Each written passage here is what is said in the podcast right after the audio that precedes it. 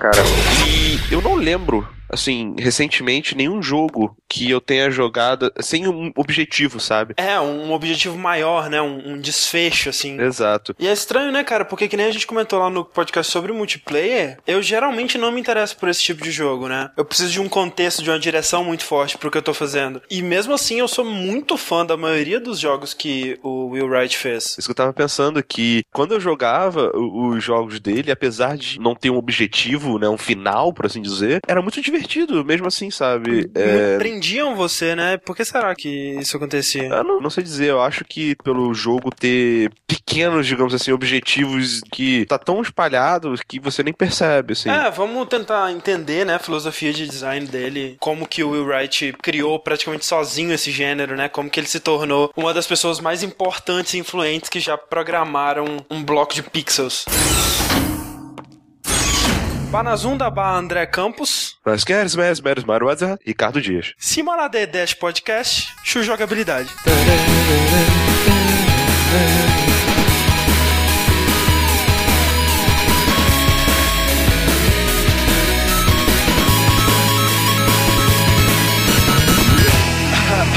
Então, Rick, antes da gente discutir sobre as criações e os mundos que o Will Wright criou, ou que ele deu pra gente criar, né? Sim. Vamos à leitura de e-mails e recados. Sobre o nosso cast de Dead Space, né? É só a gente elogiar, né? Falar, caralho, recorde de comentários e tal, que esse é o recorde de menos comentários, né? Exato. Eu acho que foi um pouco da combinação do menos pessoas quiseram se arriscar a ouvir e tomar os spoilers né, antes de ter jogado. Ou então, sei lá, também existe uma parcela do pessoal que não jogou por ter medo tem isso também. Sim, cara, eu notei que isso é bem comum, na verdade. Ou então o podcast foi uma bosta. É. Né? E é engraçado que quando eu tava ouvindo, eu achei ele mó legal, sabe? Mas a gente teve muitos comentários interessantes, sim, mas antes deles ainda, a gente teve novamente um desenho, dessa vez do senhor Altair, o Dinopron. Sim. Ele mandou um desenho muito foda do Rick falando a, frase final lá do Isaac pro marketing da EA, né? Isso, e o legal é que acho que ele usou, não sei se foi de propósito, as cores do Dash, assim, né? É verdade. Continue mandando seus desenhos, né? A gente gosta muito. Primeiro e-mail é do Vitor Cavalari e ele fala: Olá pessoal, estou curtindo muito o site novo. Acompanho vocês desde o download e é muito bacana ver a evolução de cada um como jogador. Joguei Dead Space 2 logo no lançamento e não lembrava muito de algumas coisas que vocês falaram. Estou jogando de novo agora e estou achando ainda melhor que da primeira vez. Eu tive a mesma experiência. Eu, eu apoio que as pessoas façam isso. Minha segunda jogada de Dead Space foi muito é. melhor. Então se eu jogar de novo, a minha cabeça vai explodir. Provavelmente.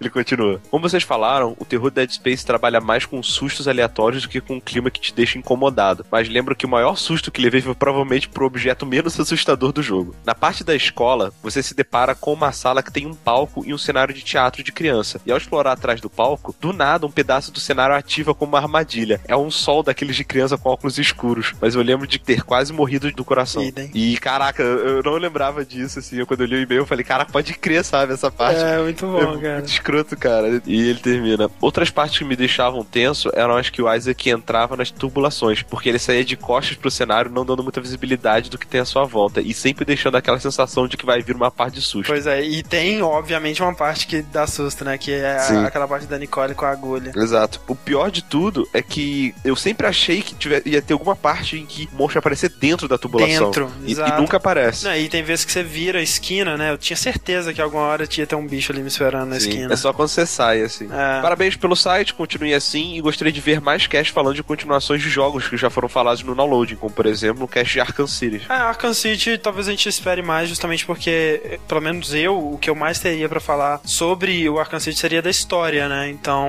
Spoilers demais, né? Valeu, Vitor. O próximo e-mail que eu tenho aqui é do Felipe Veríssimo. Ele diz o seguinte: Gostei muito quando vi o tema proposto pro último cast, Dead Space 2, mas achei que vocês esqueceram de algumas coisas. Por exemplo, as áreas de gravidade zero nesse game. O Isaac ganhou aquelas pequenas turbinas que auxiliam na movimentação e inseriam naquela mecânica de voo, que para mim foram cenas muito eletrizantes quando ele tem que voltar para Titan Station no meio das explosões e lixo espacial e no final do jogo. A gente é realmente a gente não, não comentou É, tudo sobre o jogo, é, algumas coisas ficaram de fora mesmo, mas eu, eu não achei tão legal assim não, cara. Eu achei muito fácil você cometer um erro ali e ter que recomeçar. De modo geral, é você tá controlando a direção dele ali, não tem nada demais, eu não achei muito legal não. Essas partes até achei maneiras, mas eu achei legal controlar ele quando você tá na- no 0G, sabe? Sim, é bem melhor do que no primeiro. né? Exato. Mas assim, eu achei meio estranho, porque teoricamente a roupa é a mesma, não? Como é que é essa? Ah, não, não é a mesma, até porque no 1 não tem aquele lance Iron Man da máscara de desfazer, né? Então é, Pois é- é. como se passa três anos no futuro, talvez realmente tenha uma tecnologia melhor. Tá sendo ali. implementado É, ali, né? vai saber. Ele ativa assim na primeira vez, quando tá passando lá naquela parte do trem, como se não fosse nada, tá ligado? É. Tipo, ah, eu vou voar aqui. Sim, tipo, sim. what, sabe? É, ele continua. Existe uma morte que recria a capa do primeiro Dead Space, a clássica mãozinha voando no espaço. Achei que essa morte em especial merecia citação só pela referência. No 2 eu não sei qual morte que é essa, eu não, não lembro de ter visto.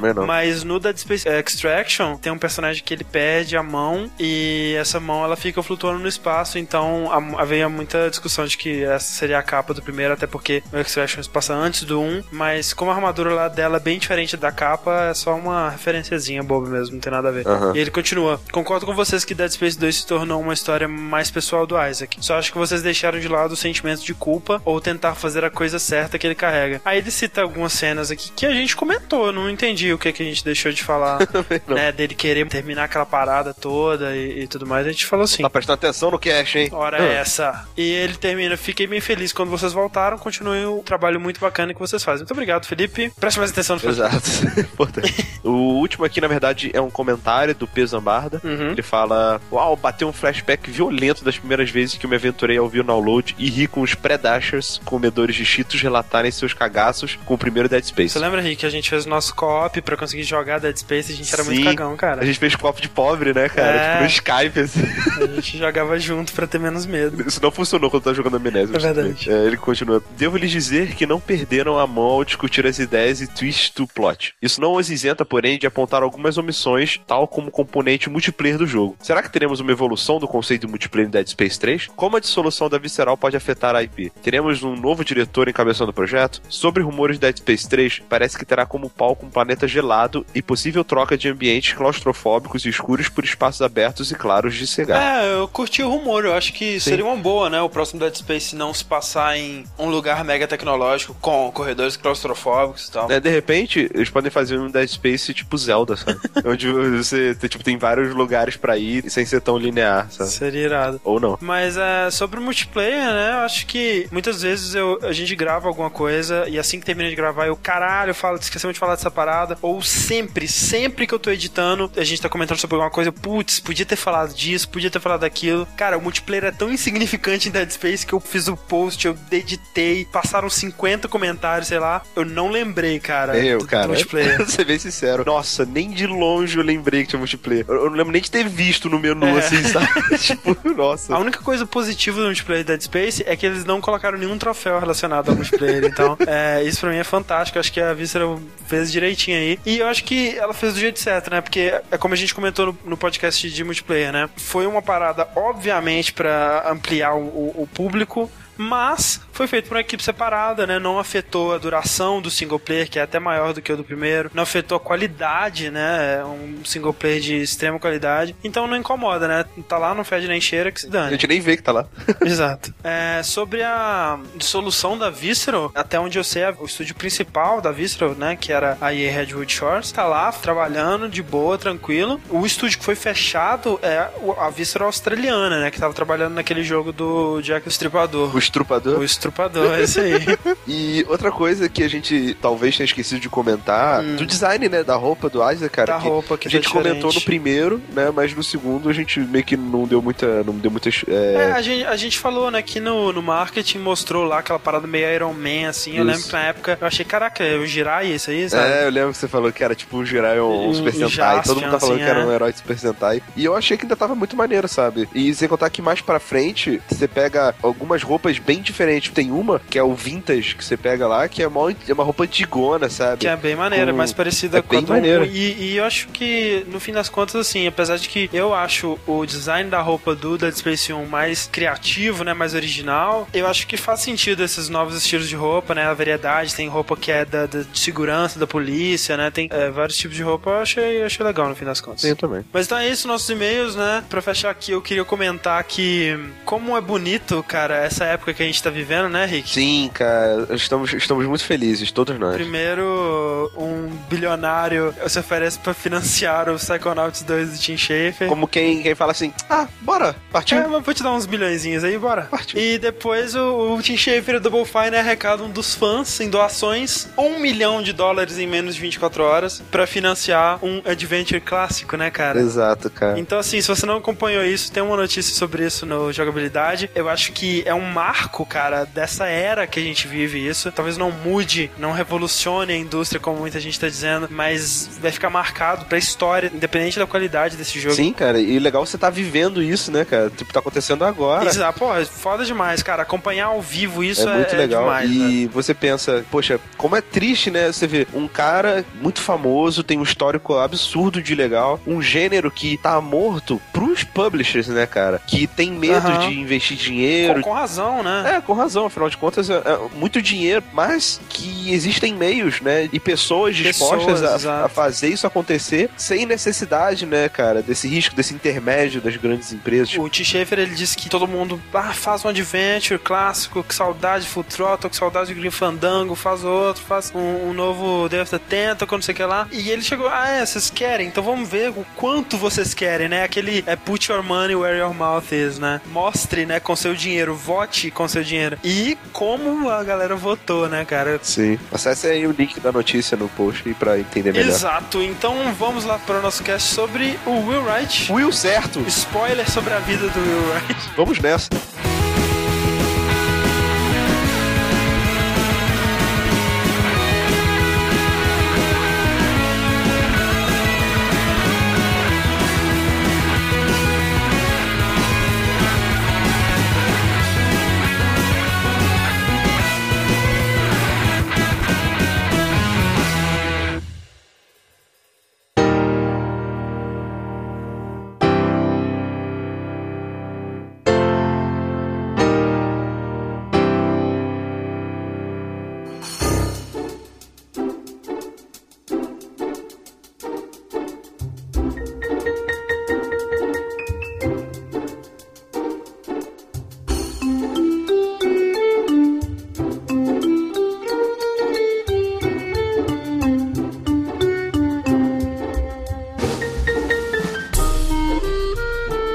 Antes de a gente começar esse cast, eu quero definir. A gente vai chamar ele de Will certo ou Will direito? Isso, isso é importante. Olha, a gente pode chamar ele de Will esquerdo. Ó. Seguinte, Rick. Hum. O Will Wright, pra mim, assim, é a mente viva mais brilhante que já trabalhou com videogames, assim. Pelo menos das mentes que gostam de, de falar sobre isso, né? Das que É. você vê fazendo palestras e tudo mais. Porque tem muito design japonês, né? Que os caras são muito introspectivos, né? Você não Exato. vê o Miyamoto falando sobre o processo criativo, né? Sobre filosofia por trás do Mario e tudo mais. E, e, e, assim, você tem gente como, por exemplo, o John Carmack, que o cara é um gênio, ele é sinistro no que ele faz, não tem ninguém melhor que ele, mas ele tem um foco muito específico em tecnologia, Exato. né? Você vê que. Não é tanto design, né? Mais a mecânica Exato. da coisa, né? Digamos assim. Na época dele, né, onde a tecnologia carregava um jogo, ele era O cara. o, o cara, né? Mas enfim, o Will Wright, velho, é, se quiser assistir alguma coisa interessante, é eu procurar no YouTube qualquer vídeo de qualquer palestra dele. É, é aquele tipo de cara que você poderia ficar horas e horas e horas só ouvindo ele falar. O legal, cara, é que eu vejo assim, ele tem ideias únicas, né? Ele consegue ter uma visão Uhum. é, diferenciada e ele consegue expor isso muito bem. Eu acho que ele usa muito cadeias de, de pensamentos e ele consegue mostrar bem qual que Aham. foi a cadeia que ele usou de pensamentos e tal. Hum, Eu não sei de nenhum desenvolvedor que fale tão bem do próprio trabalho quanto ele. assim. É isso mesmo, ele usa muito metáforas também, né? Ele usa situações de vida real pra falar de como que ele chegou no design de alguma coisa, né? Aham. É genial, sabe? Você você vê um cara Sim. falando com tanta propriedade, falando com tanto interesse, com tanta paixão, né, sobre isso. E uma coisa engraçada é que, eu não sei se você notou isso, mas assim, ele fala um pouco rápido, né? Muito, é. E quando eu tava estudando um pouco da vida dele inicial, né, da infância dele e tal, assim, ele ganhou um prêmio como um designer eterno, alguma coisa assim. Prêmio tipo Lifetime Award. uma Isso, parada Lifetime assim. Award, uma parada assim. Aí entrevistaram a mãe dele e tal, porque ele falou que dedicaria o prêmio a ela, aquela coisa normal. Aham. Só que aí ela fala que ele, ele era uma criança que parecia um pouco autista, sabe? Sim. Porque ele pegava um assunto, aprofundava, aprofundava, É. aprofundava nesse assunto, estudava, estudava, estudava, pum, e mudava. Exato, sabe? cara. Ia pra outra parada, Não, assim. e, e você vê que é a vida inteira dele é assim, né, cara? Exato. Pulando de interesse em interesse, né? E você vê que atualmente parece que o interesse dele em jogos tá acabando. Exato. Quanto mais complexo ficam os jogos, mais tempo eles demoram pra ser feitos. E quanto mais tempo ele tem que ficar em uma coisa só, mais agoniado ele fica. Ele quer partir pra próxima, né? Ele tem, tipo, déficit de atenção. né? Exato, é, ele não consegue. O último jogo que ele trabalhou, que foi o Spore, demorou muito tempo, cara. Você lembra na época que a gente tava esperando o Spore? Aham. É, o, o problema é que o Spore ele tem muita coisa num jogo só, É, né, cara? Ele é muito ambicioso. Ele é muito ambicioso e tem muito detalhe técnico que, na verdade, eu fui descobrir depois que eu vi as palestras dele também sobre o jogo. Mas a gente pode falar isso mais tarde. Pois é, eu acho que assim, uma palavra que define o o Wright talvez sejam modelos. Uhum. E, e modelos no sentido de modelo de, de avião, né? Um, é, é representar um objeto que existe no mundo real da maneira simples. E assim, desde criança, né, cara? Ele construía modelos. Ah, Lego. Exato. E também jogos de tabuleiro, né? Ele gostava muito dessas duas coisas. Por exemplo, ele fala que desde criança ele sempre gostou muito de Go, Nossa. que é aquele tipo um jogo de damas chinês gigante com as pecinhas brancas e pretas. Sim. Que é o jogo que, se você for muito bom, você vira um popstar no, no Japão. É verdade. Quanto mais o Will Wright ele crescia, mais o interesse por coisas complexas dele ia crescendo e ele foi aos poucos se interessando por robótica, né? Uhum. E aí ele começou a fazer os próprios robozinhos dele, né? Montar lá, colocar motores e tudo mais. A mãe dele deu um computador pra ele e ele realmente ele, ele falou que se não fosse por isso ele não sabe onde que ele estaria hoje em dia, porque ele realmente usou esse computador pra fazer essa interface com os robôs e, e criar a programação deles, né? Controlar os robôs, né? Exato, exato. É, pois é, e, e foi a partir desse contato, né, com o Apple II dele que ele começou a ter é, contato com os primeiros jogos, né? É, e um dos primeiros jogos que ele tentou, e na verdade que ele começou a gostar, foi um dos primeiros Flight Simulators lá, Exato, né? é totalmente vetorial ainda, só aquelas Sim. linhas, é bem simplão, assim. Mas ele ficou fascinado, principalmente pelo fato de, tipo assim, você tá jogando Flight Simulator, você tá lá no seu aviãozinho, navegando num mundo virtual. É, um mundo dentro daquele computador, né? Isso era uma parada fascinante pra ele. É um mundo que tinha as próprias regras dele. Porque assim, quando ele jogava o Flight Simulator ou um jogo de tabuleiro que tinha sido portado pro computador, né? Do ponto de Aham. vista da robótica, aquilo era extremamente fascinante, né? Porque ele tinha um oponente robótico ali, né? Sim. Ele tinha alguém que poderia jogar com ele até 5 da manhã e não ia ficar cansado, né? Aquilo era extremamente fascinante. Forever Alone. Pois é.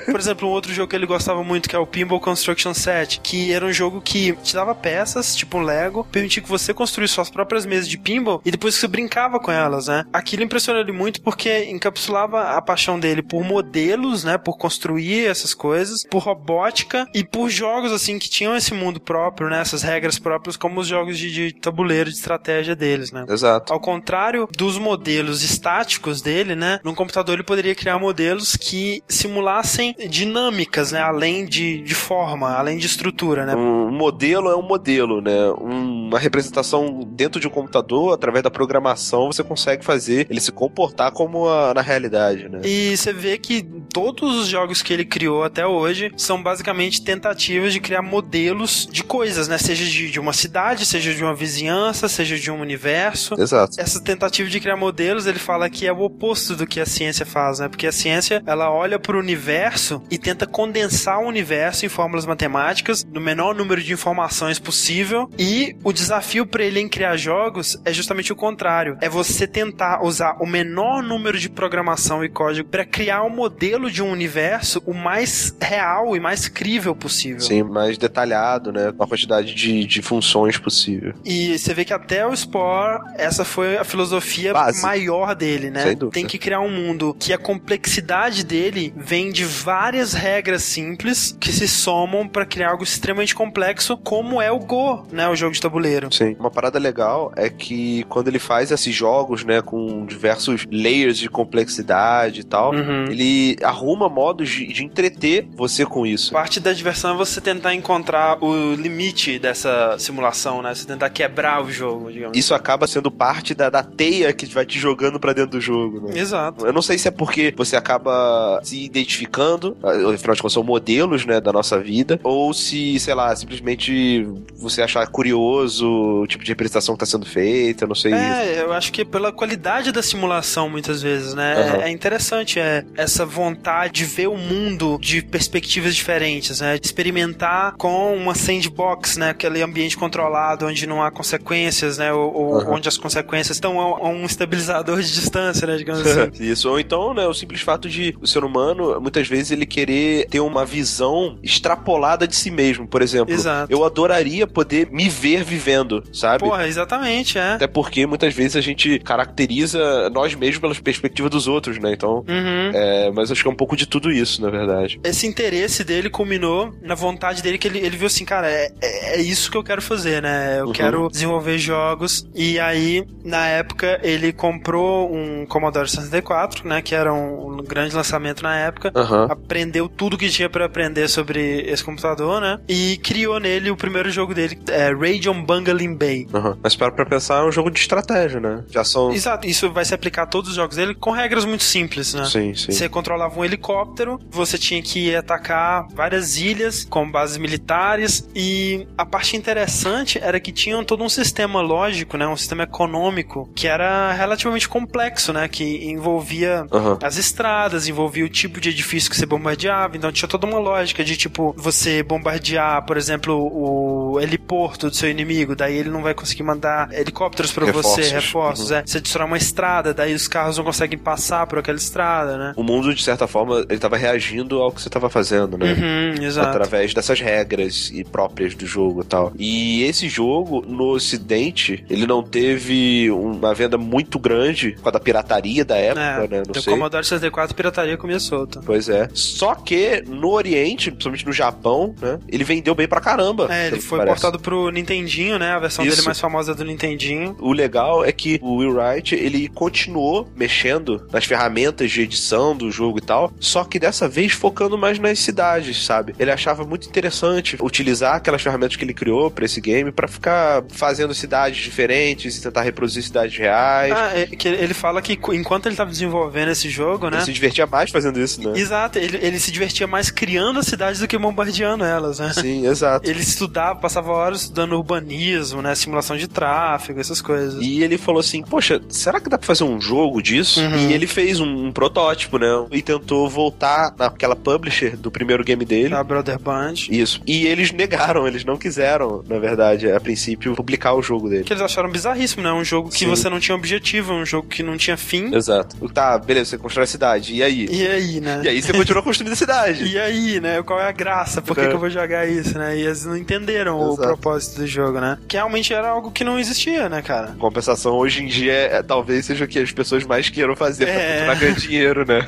Beleza, né? Os caras da Brother Bond não quiseram. Ele conheceu um cara que chamava é, Jeff Brown, Uhum. que viu esse joguinho dele no Commodore e achou uma parada incrível. A gente tem que publicar isso, vamos tentar publicar isso. Só que como ninguém queria, eles decidiram criar a própria empresa, né? Que Exato. foi a Maxis. Na Maxis, eles contrataram um time de desenvolvedores pra elaborar mais o jogo, né? É, que na época o Commodore já não era aquilo tudo, né? Ele já tava perto do lançamento do Macintosh, já tava do lançamento do Amiga, né? Dos novos computadores. Aham. E eles decidiram desenvolver pra eles, né? E eles foram desenvolvendo, melhoraram bastante a parte gráfica, deixaram ele mais complexo. E quando o jogo tava pronto, eles voltaram na Brother Band e mostraram a versão final lá pra eles. Eles falaram, porra, que jogo foda, né? sabe? Tipo, os filhos da puta. Mas é que nem o Will Wright fala, é, foi ótimo que eles tenham negado da primeira vez, porque se não tivessem, provavelmente não teria criado seu próprio estúdio, né? Provavelmente teria sido outro destino realmente. De repente, até pelo timing, se eles quisessem de cara, o jogo teria saído. Qualidade pior, né? Exato, né? De repente, até pro Commodore mesmo, não teria esperado a próxima geração. E hoje em dia, né, você não consegue tropeçar num equipamento que tem uma tela que não rode o SimCity. Sim, cara. Que foi lançado em 1989 e tinha como proposta basicamente isso, né? Você era um prefeito, praticamente uma entidade, né? Onipotente, onipresente. Exato. E você constrói e administra o modelo de uma cidade, né? O SimCity, ele saiu no ano que eu nasci, toma essa. Isso diz duas coisas, que SimCity é muito velho, que você é muito novo. Toma essa. O que é maneiro é que ele era um jogo completamente de reação, né? Porque você começa o SimCity, a menos que você comece na, naquelas paradas de cenários, né? Que te dá uma situação pra você resolver e tal. Aham. Você começa com um pedaço de terra em branco e o jogo ele propõe, construa uma cidade. Se você disser que não, ele fala, ok. Desligue o jogo. É, você fica olhando pra tela ali. E aquilo é o jogo, entendeu? Sim, exato. A partir do momento que você deu a primeira ação, tudo que acontece é como consequência disso. Aham. Muitas vezes você pode até não entender por que que aconteceu, e é isso que torna a simulação do caos do SimCity tão interessante. E o, o Wright, ele até compara que você joga SimCity é como você fazer é, jardinagem. Boa comparação, na É muito um gerenciamento das coisas ruins, das coisas boas, né? Você tentando manter as coisas boas boas enquanto Quando você você poda as coisas ruins. Exato, e ao ao mesmo tempo você tem que ir inserindo novas coisas boas Exato. e cuidando dessas coisas para que elas cresçam bem. Mas nada disso é possível se você não plantar a semente no início. Não vai acontecer nada se você não botar a primeira quadradinho de residência ou o que seja ali, E sabe? também você pode tomar todo o cuidado que você tiver, né? Que de repente pode vir o seu cachorro e pisotear tudo. Exato. E, poxa, a gente tem que lidar com isso.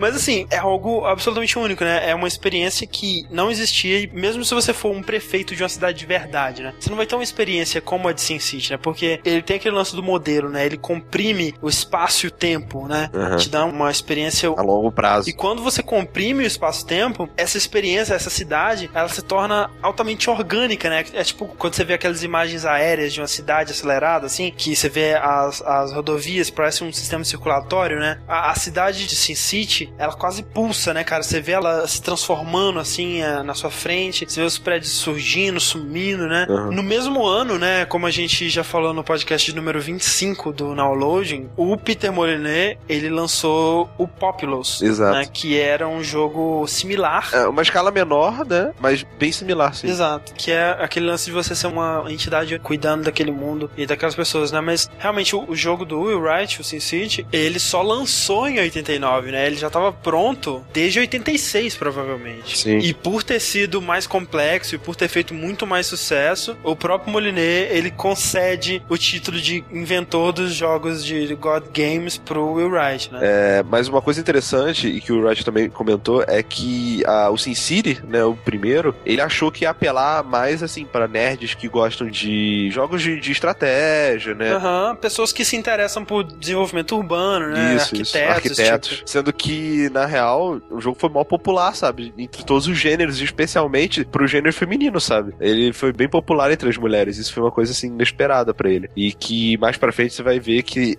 os jogos da Maxis têm essa tendência. Por que será, cara? Será que é porque mulheres elas têm mais esse lance de querer cuidar das coisas? Esse lance meio materno de você criar uma parada e ver ela crescer? Eu acho que sim, cara. Eu acho que de modo geral a mulher ela tende muito mais a construir do que o homem. Acho que o, homem, Aham. primal dele, né, é mais de destruir do que de construir. Pra mim, pelo menos, quando eu jogava Sin City, assim, eu sempre fazia um save, né? Que eu queria soltar um monstro lá e ver ele destruindo a cidade. Exato. E quando eu fazia isso no Sin City, a minha irmã virava e falava assim: Não, por que você tá fazendo isso, sabe? Você perdeu, Tadinhas das perdeu tanto tempo construindo isso, você vai destruir agora. É. Eu acho que é mais ou menos isso. É, não, é que nem Lego pra mim, sabe? Eu construía Aham. e era tão legal quanto construir e destruir, né? Depois desfazer e tudo Aham. mais. Era... Sim. Mas o, o Sin City 1, eu acho que eu não joguei ele é, muito. Eu joguei ele pouco também. Qual é a versão que saiu pra Super Nintendo? É o Sin City 1. É o 1 mesmo, só que é uma versão remake, não? É, não, é a mesma versão portada, né? Ela foi portada com muita qualidade, Ah, assim. tá. Muita gente até prefere a do Super Nintendo do que a Então, de PC. eu posso dizer que eu joguei sim muito aí. City, na verdade, no Super Nintendo. E era muito estranho como é que eu gostava desse jogo, porque eu me lembro bem. Eu jogava na casa de um amigo meu, a gente ia pra locadora, é, alugava os jogos, eu alugava um, ele alugava outro. Ele alugava algum Mega Man, Uhum. Mega Man X, alguma coisa, e eu alugava Sin City. What the fuck?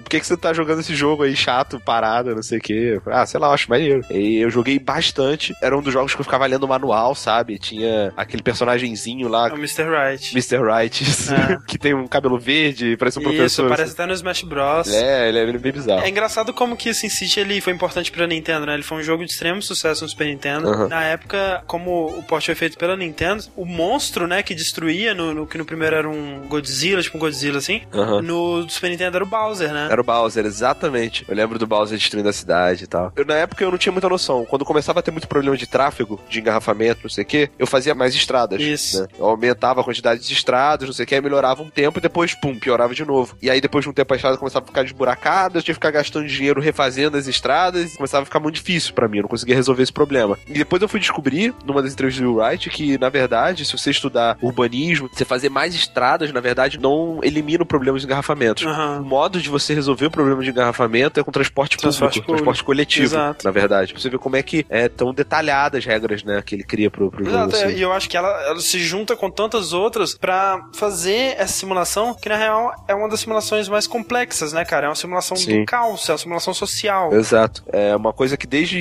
eu sa- eu sabia, ah, não, tem que botar a área de indústria longe da área residencial. Exa e isso, assim, tem até um aspecto educativo, né, cara? Exato. Tem a usina de carvão, tem a usina é, nuclear, que é a mais limpa, Uhum. na verdade, de todas. Só que quando explode, foge da cidade. Tem esses níveis de problemas, né? Porque assim, você começa com um orçamento, né? E aí o tempo vai avançando de mês em mês. Aí beleza, você fez isso tudo, pôs eletricidade e tudo mais, você deixa as pessoas lá. Aí tem que ver bombeiro, polícia, escola. Exato, é, porque assim, aí a cidade começa a crescer. Se você não colocou estação de polícia, começam os crimes, né? O, a população, ah, não, nós queremos entretenimento, né? nós queremos estádio, nós queremos aeroporto. E aí você vai precisar de dinheiro pra construir isso tudo pra agradar eles. E aí você aumenta os impostos, né? Aí você vai reduz o orçamento dos bombeiros pra ter mais dinheiro. Aí começa a pegar fogo e todo mundo fica puto com você. Então, É um inferno. o desafio do Sin City, né, não é você chegar num Final. resultado final, né? Não é você chegar no e todos foram felizes para sempre. Você nunca vai conseguir fazer uma cidade perfeita, tirando Ou aquelas. será que vai? É. Eu desafio você a pegar o Sin City e fazer a Magnaçante. O que, que é uma graçante? É um vídeo de um cara que ele simplesmente ele pegou quatro anos da vida dele e através de planejamentos de arquitetura e de cálculos e testes e não sei o que, ele desenvolveu a cidade perfeita. Ele zerou Sin City, cara. ele zerou Sin City 3000 e eu não tô zoando. Depois, É muito foda, depois cara. bota o vídeo aí, por favor. Confira um vídeo do Magraçante. Para as pessoas normais, né? Uhum. A graça é você conseguir fazer esse malabarismo. Eu lembro que na época que eu jogava, a primeira coisa que eu fazia era pegar um mapa com uma ilha, Hum. botar uma usina nuclear na ilha Aham. e fazer a cidade em cima disso, assim. É, durava bastante tempo a usina e tal, sem ter que fazer outra. Você tinha um nome padrão para suas cidades? Era Ricardo Holândia. Cada Era Ricardo Holândia. É, eu lembro que no minha escola, quarta série, na aula de informática, a gente jogou SimCity. Foi trabalho de junção entre geografia e informática. Ah, maneiro. Eles botaram pra gente cuidar de uma cidade. Depois de um mês, assim, a gente tinha que fazer um relatório da cidade. Ah, que irado. Tinha que ter isso obrigatório em toda escola, cara, eu acho. Tipo assim, desperta interesse, né, na, na pessoa, né? Lembro de- que foi o projeto mais legal, cara, que eu tive. Provavelmente o meu professor de geografia devia ser muito nerd, sabe? E assim, o, o SimCity ele vai ficando mais e mais complexo, né? Nas suas sequências e tudo mais. Acho que o SimCity 2000 foi o que eu mais joguei. É, provavelmente foi o que eu mais joguei também, só que curtos espaços, assim, sabe? Aham. Eu jogava dele mais rápido. E ao contrário do nome, ele não saiu em 2000, né? Saiu em 93.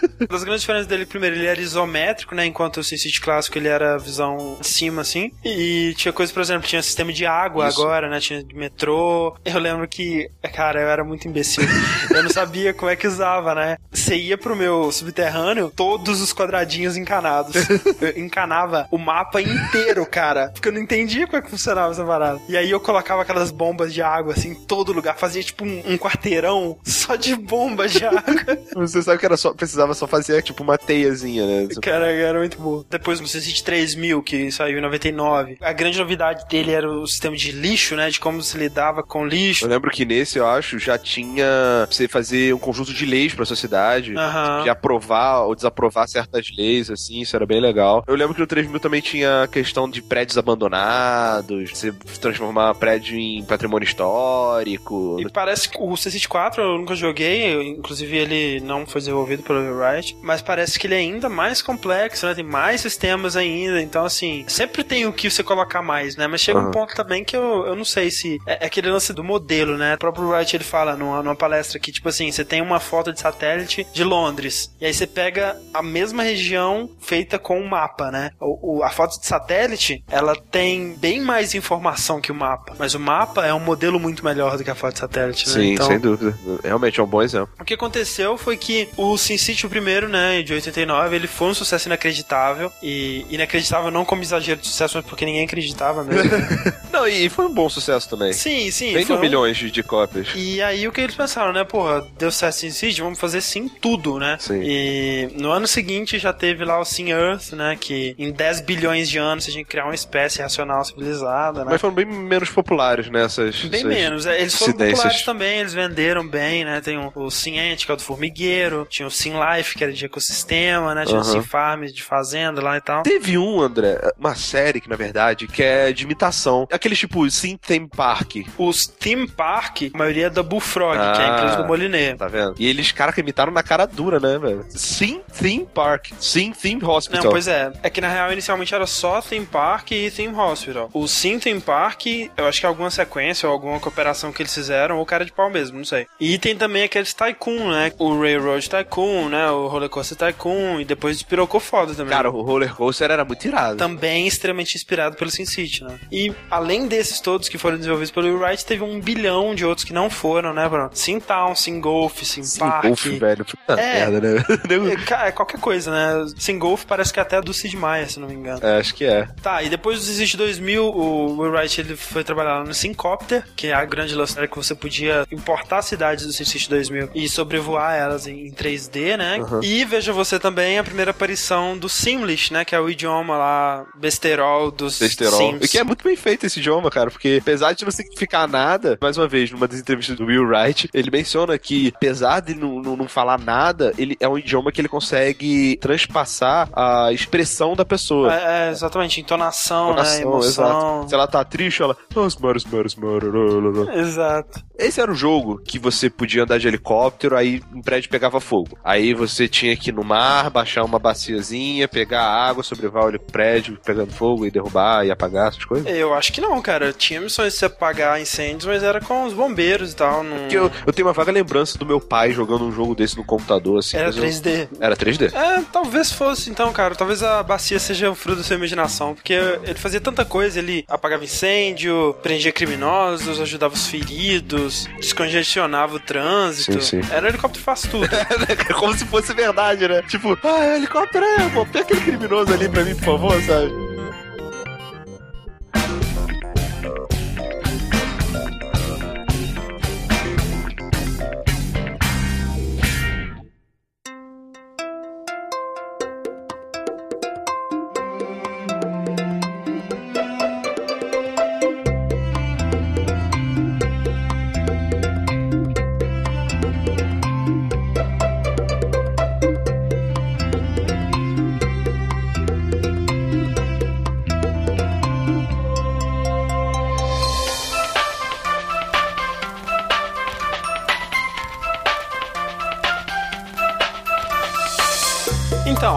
Aí aconteceu o seguinte: a Max ela não tava muito bem das pernas Uhum. por causa dessa putaria toda de sim qualquer coisa que ela tava fazendo.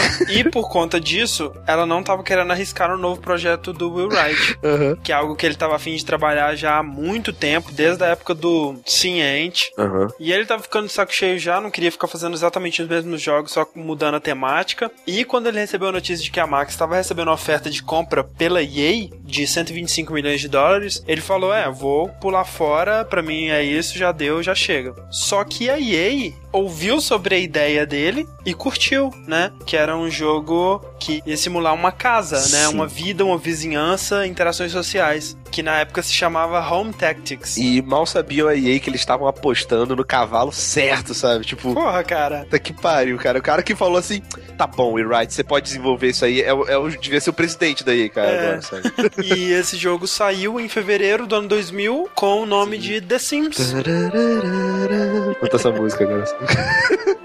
Eu acho que dos jogos do Will Wright foi o que eu mais joguei. Sem dúvida. Eu assim, ainda acho sabe? que eu joguei mais SimCity. O- Entre o 2000 e o 3000 eu devo ter jogado mais que The Sims, mas eu joguei muito The Sims também, cara. Eu lembro que a primeira vez que eu joguei o primeiro The Sims, né, que foi logo no lançamento, um amigo meu trouxe lá o CDzão pra minha casa e, e a gente ficou, cara, eu fiquei jogando o dia inteiro, mas não parei um minuto. Sim, sabe? cara. A primeira vez que você joga The Sims era- é assim, né? Sim, e é uma parada com todos os jogos do Will Wright, pelo menos comigo, que a primeira vez é sempre a mais intensa, assim, porque tem uma magia ali, Aham. que é aquilo que eu disse, né, de você tentar encontrar as paredes dessa simulação, de você ver até onde ela vai. Fast and Furious.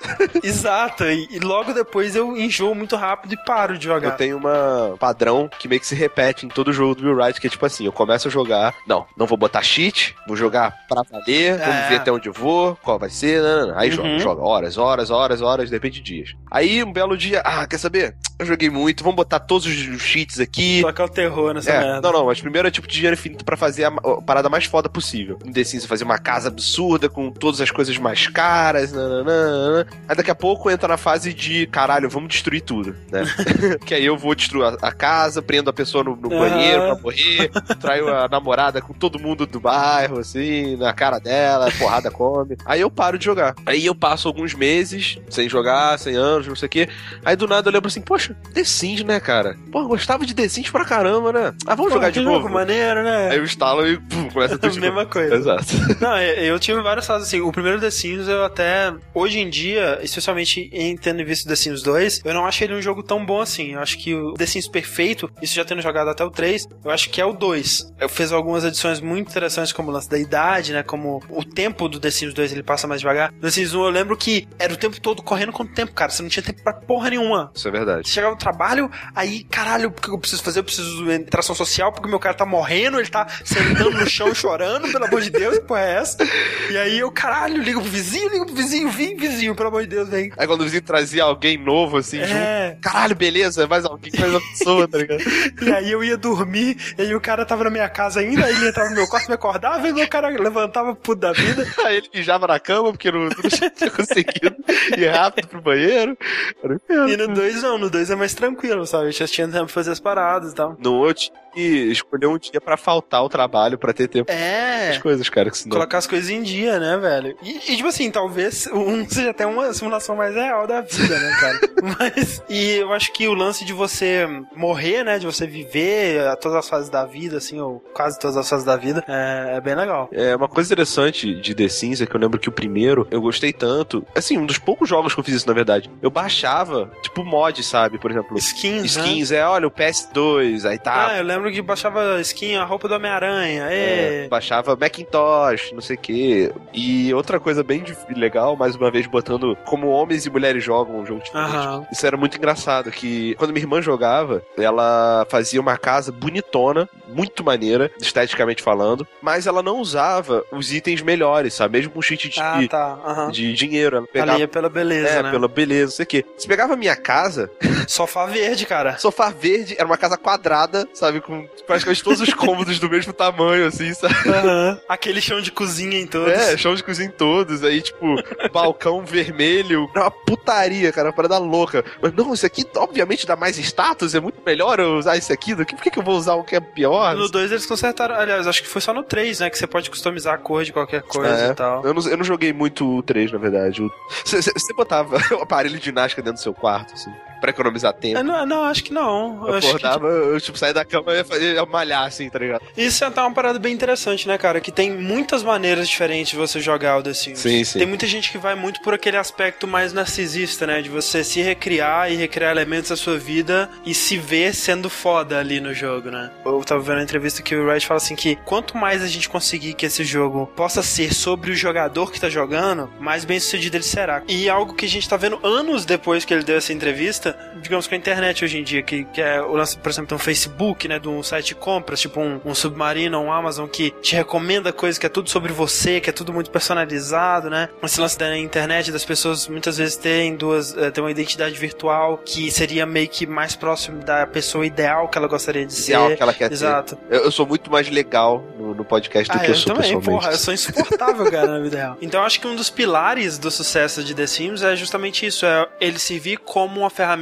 para o jogador se expressar num ambiente controlado, num ambiente com dinheiro virtual, né? Com certeza. Porque, queira ou não, uma das maiores formas das pessoas se expressarem na nossa sociedade é através do consumismo, né? Através da roupa, através do carro, através do celular. No The Sims, se eu ganhasse na Mega Sena, cara, eu ia falar pro arquiteto aqui, ó, faz isso aqui pra mim, Aham. sabe? Tipo, apontando assim pra minha casa de The Sims, sabe? É, é uma parada curiosa, né? Você vê aquele personagem que se parece com você é, fazendo coisa que você não faria, né? Seja porque você não pode, né? Porque você não tem dinheiro ou porque porque não é socialmente bem aceito. Né? é, tem um pouco de escapismo aí também. Aham. E tem um preconceito dos jogadores hardcore, né, cara? Talvez pelo sucesso dele com o público casual, talvez pela banalidade, né? Que é tipo assim, ah, qual que é a graça, né, de eu jogar um jogo que eu tô levando lixo pra fora e limpando meu banheiro, Sim, né? tô brincando de boneca no computador, né? Exato, Tipo brincar de isso. bonequinha, não tem mais nada pra fazer da vida. Tem aquele lance, né? O singularity do The Sims, que é você tá no seu computador jogando um jogo onde você tá controlando um cara que tá no computador jogando um jogo, né? Sim. É aquela parada que é, tipo, aí você pensa, assim, você reflete sobre a sua vida, o que eu tô fazendo. É. Né, Qual é a graça do The Sims? Aparentemente tem uma graça, né? Tem, com certeza. Porque, afinal de contas, ele é o jogo de PC mais vendido de todos os tempos. Ele é mais vendido que o WoW. Ele ainda detém essa, esse recorde? Ainda detém. Ele tem 16 milhões, aproximadamente, de vendas. O primeiro? Enquanto o WoW, junto com as expansões, ele tem próximo de 13 milhões. Entendi. Quando a EA decidiu financiar o The Sims, ela projetou assim, ah, uns 300 mil vendas, né? Vamos ver. E é engraçado que no auge, né, do- da franquia The Sims, que foi um pouco antes de lançarem o The Sims 3, a EA ela tinha quatro grupos internos, que era a Electronic Arts, a EA Games, a EA Sports e The Sims. Temos uma divisão que é só The Sims, tem E toma noção? cuidado pra essa divisão que é só decide não faturar mais do que a sua, que Pois tem é, todos não, os jogos que- do universo. Mas me diga, Rick, Sim. pra você, qual que era a graça de The Sims? Você gostava de se criar? Você curtia mais as mecânicas do jogo, né? O desafio de fazer o malabarismo lá, que nem o Sin City? Eu lembro que eu criava mais meus amigos do que a minha, acho que eu nunca me fiz, não. Eu jogava meio que encarando como se fosse um Tamagotchi, sabe? Aham. Eu queria deixar o meu personagem é, com os pontos todos altos, na, na profissão mais elevada, comprar as coisas mais caras. Era isso, assim, essa era como se fosse um, um personagem de RPG, atingir o level máximo, Aham. sabe? Era mais ou menos o que eu queria. É, no The Sims, o malabarismo que você tem que fazer é com os dois tipos de sucesso dele, né? O, o sucesso financeiro e o social. E aí o desafio seria ter os dois ao mesmo tempo, em teoria, né? Que é difícil. Muitas vezes eu tava bem de financeiramente e tal, aí eu decidia é, fazer uma festa e, sei lá, faltar trabalho alguns dias, não sei o que, e do nada tudo entrava em colapso, assim. sabe? Exato, aí você fica muito tempo no trabalho, aí seu social é pro caralho também. É muito difícil equilibrar as duas coisas, né? Exato. Mas. Aí a gente tem The Sims 1, The Sims 2, né? O The Bilhão 2. de expansões. Porra. Vale mencionar. Caralho, cara, é expansão demais, né, velho? Fosse pra caralho, Tem velho. condição isso não. Quantidade de machinima que eles, essa parada gerou. Você procurar cena de filme, qualquer coisa do universo feita no The Sims você encontra, né, no YouTube. É, bastante coisa de mod também, né? Como eu falei antes. Isso. Muita gente fazendo nude pet, fazendo é, carros. Eu lembro que no The Sims 1 tinha carro, cara, mas nem tinha carro, sabe? O único carro que aparecia era o que te levava pro trabalho, o táxi. Sim, sim. Mas eles fizeram um mod pra você ter carro na tua garagem, Deloria, e não sei o quê.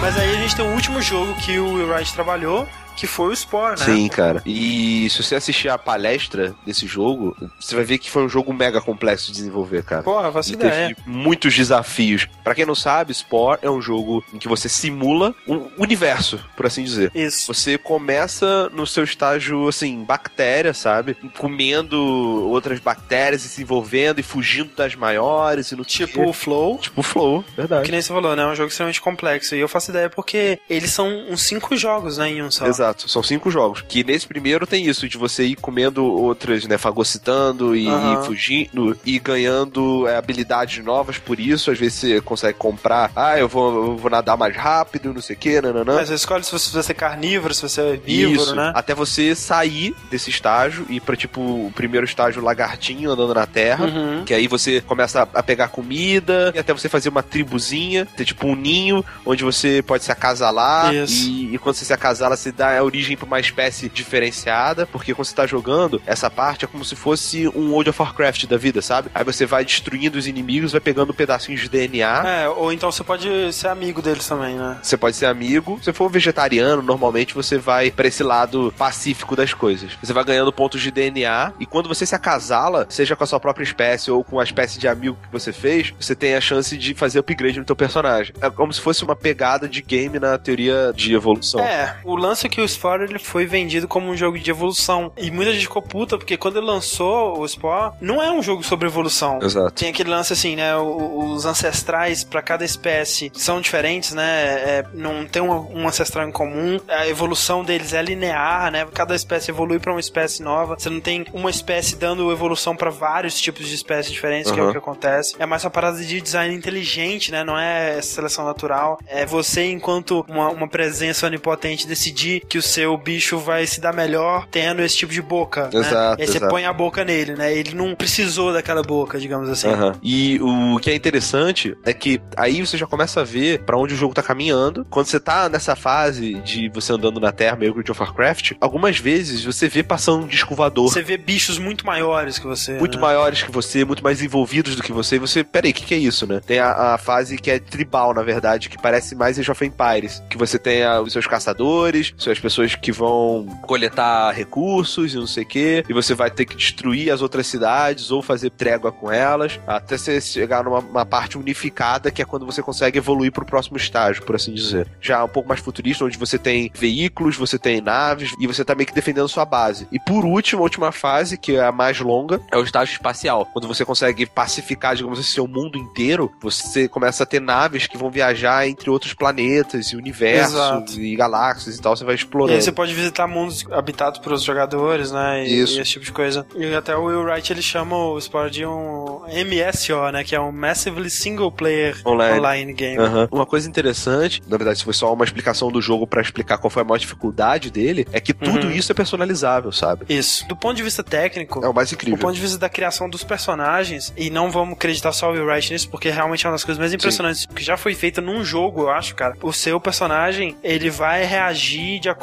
com os pedaços que você colocar nele, os tipos de Sim. partes do corpo que você colocar nele, né? Se você não colocar nenhuma perna, se você vai se arrastar, sei lá. Isso, isso. Se você colocar uma perna só, ele vai pular de uma perna só, né? Uhum. É muito interessante porque você tem essa possibilidade. Você pode fazer o seu personagem com cinco olhos, quatro chifres, 30 braços, isso. sei lá. E ele vai usar isso tudo. Ele né? vai, cara. Isso que é interessante. Você pode botar duas bocas no seu personagem, ele não parece estar tá muito errado, não, sabe? Ele, ele, é. ele tem movimentos que parecem reais pra estrutura é que você tá dando. É muito legal você ver essa reação da sua criação, né? É mais uma vez aquele lance que o Wright falou que o jogo ideal para ele é o jogo que você condensa a maior quantidade de coisas no menor número de código possível, né? É tudo procedural, né, cara? É, é tudo gerado ali na hora, né? Eles não fizeram uma animação para cada tipo de Exato. possibilidade que você podia. Porque, cara, são milhões de possibilidades. Na época que o jogo lançou, né? Que eles lançaram primeiro o criador de personagens. Sei lá, um mês depois que o jogo lançou, você tinha mais de 100 milhões de, de criaturas feitas, né? Diferente. É, sendo que 98 milhões dessas eram pênis, né? Mas tudo bem. Exato, mas é, afinal de contas é a internet que a gente tá falando. Agora, tem esse lance, né? Da evolução, né? Eu tava lendo que a revista Science, ela reuniu vários cientistas, né? De várias áreas e eles todos analisaram as partes do Spore e deram notas para cada parte, né? E assim, a estrutura galáctica dele recebeu nota A, né?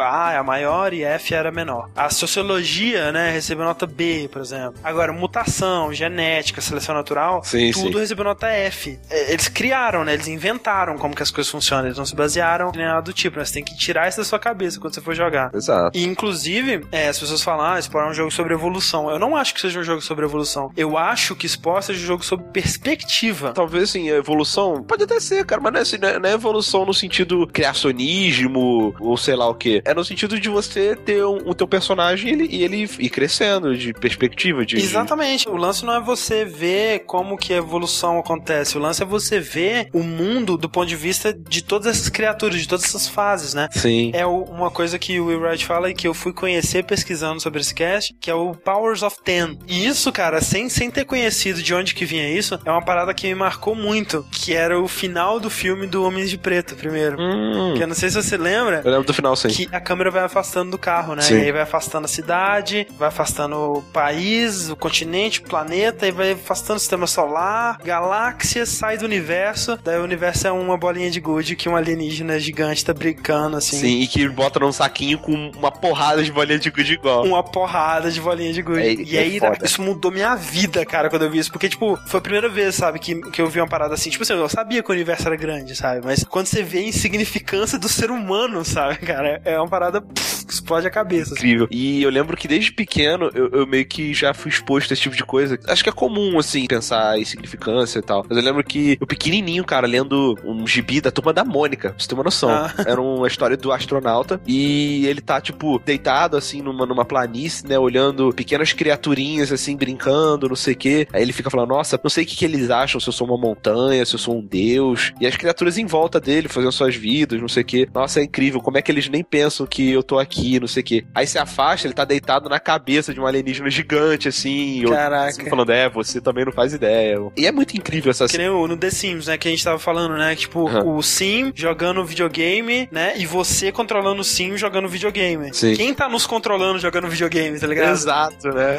Tem um vídeo aqui que eu vou linkar, que é o vídeo da Powers of Ten, que eu nem sei o que que é Powers of Ten, né, se é só esse vídeo, se é um livro, se é um filme. Tipo, é o cara, ele vai de potências em potências de 10, afastando a câmera de um casal que tá deitado num parque, e aí ele vai afastando até sair da Via Láctea, e depois ele vai se aproximando até chegar no átomo da célula dele. Entendi. E eu acho que é sobre isso que é Spore, é isso que o Will Wright quis passar. Sim. Quando eu tava jogando lá, tava, minha criaturinha saiu, acabou de sair da água, aí passa uma nave gigante, sabe? Você tem uma sensação, caralho, velho, o que está acontecendo? E você não tem noção, a sua perspectiva, seu problema ali é se você vai Exato. comer ou não, sabe? E nessa fase do universo, você tem várias missões que você tem que fazer terraformagem nos planetas, sabe? Aí você joga uma maquininha para criar atmosfera no planeta, outra, aí você cria um vulcão para aquecer uhum. o planeta, e aí ele começa a ter água e não sei o que, aí você pode pegar espécies e botar no planeta, assim. Exato. Você realmente tá brincando de Deus, sabe? Em certo momento. É o God Game, né? Exato. E sem dúvida, o Spore foi o jogo mais ambicioso, né, dele. É. Mas enfim, como a gente disse, né, depois disso, o Will Wright, ele saiu da Maxis, né? E logo em seguida a Maxis ela foi dividida em dois estúdios, né? Que nem a gente falou. Um desses estúdios é só o The Sims Studio e o outro, até hoje, só tem se focado em Spore, né? O que é bem deprimente. Nada de novo foi criado aí, tá parecendo a Rare. Uhum. E aí o Will Wright, ele fundou um estúdio que se chama Stupid Fun Club, que ele próprio disse que talvez trabalhe com jogos, mas que não é esse o objetivo principal do estúdio, né? Que ele vai explorar outras coisas. E uma dessas coisas que ele já explorou, que já saiu é, ano passado, foi o seriado Bar Karma, uhum. que é um seriado com participação da comunidade, né? É, várias pessoas se unem para dar ideias e escrever os episódios, e aí as pessoas é, responsáveis pelo seriado, eles pegam as melhores ideias e, e usam isso para criar novos episódios. Hum, legal. E o que o Wright tem dito nas palestras recentes sobre videogames é o interesse dele no gamification, né? Da vida. Sim. Né? que é você usar jogos. É, sistemas de jogos, né? Digamos sistemas assim. Sistemas de jogos, é para aspectos da nossa vida, né? Sim. Por exemplo, o quanto seria legal se tivesse um, um cadastro na sua escola e quando você fizesse seus deveres, você subisse de level. Exato. Então completou o seu número de calorias por dia, você ganhar um achievement, sei lá. Exato. Você usar essas mecânicas de jogos, é porque os jogos são ferramentas motivadoras muito grandes, né? É, ou que sirvam como uma ferramenta educativa, né? Por exemplo, uma coisa que ele fala, né? Que se você conseguir deixar uma criança realmente interessada sobre um assunto, eu quero ver você impedir ela de aprender sobre aquilo, né? Sim. Então, tipo, ele quer criar coisas que despertem esse tipo de, de, de sentimento, né? E que usem essas mecânicas de jogos que ele aprendeu ao longo de toda a carreira dele pra fazer coisas fora dos jogos. Você tem que tomar muito cuidado, cara, com o negócio de gamification. Ah, vamos ver para consumir, sabe? Quanto ele mais ele comprar. Uh, cerveja, mais ele vai ser o fodão, sabe? Pois Duff é. Bem, sei lá. Como tudo na vida, pode ser usado pro bem e pro mal, né? Mas Sim. o que eu acho, na verdade, mais triste disso é que a gente provavelmente não vai ver mais o Wright fazendo um jogo só divertidinho, né? Só um jogo. É, um, um jogo, jogo, um né? jogo acho que Spore foi o último. A menos que ele receba uma proposta aí de fazer um novo Syncopter. É, olha aí. Voltar às origens, quem sabe? Syncopter 2. E essa é a nossa história sobre o Wright. Contem pra gente suas experiências, né, com os jogos do Wright. Contem pra gente suas experiências com outros jogos de, de simulação, né, do Sim, whatever que seja. a gente volta semana que vem com mais um Dash e até lá. Até lá.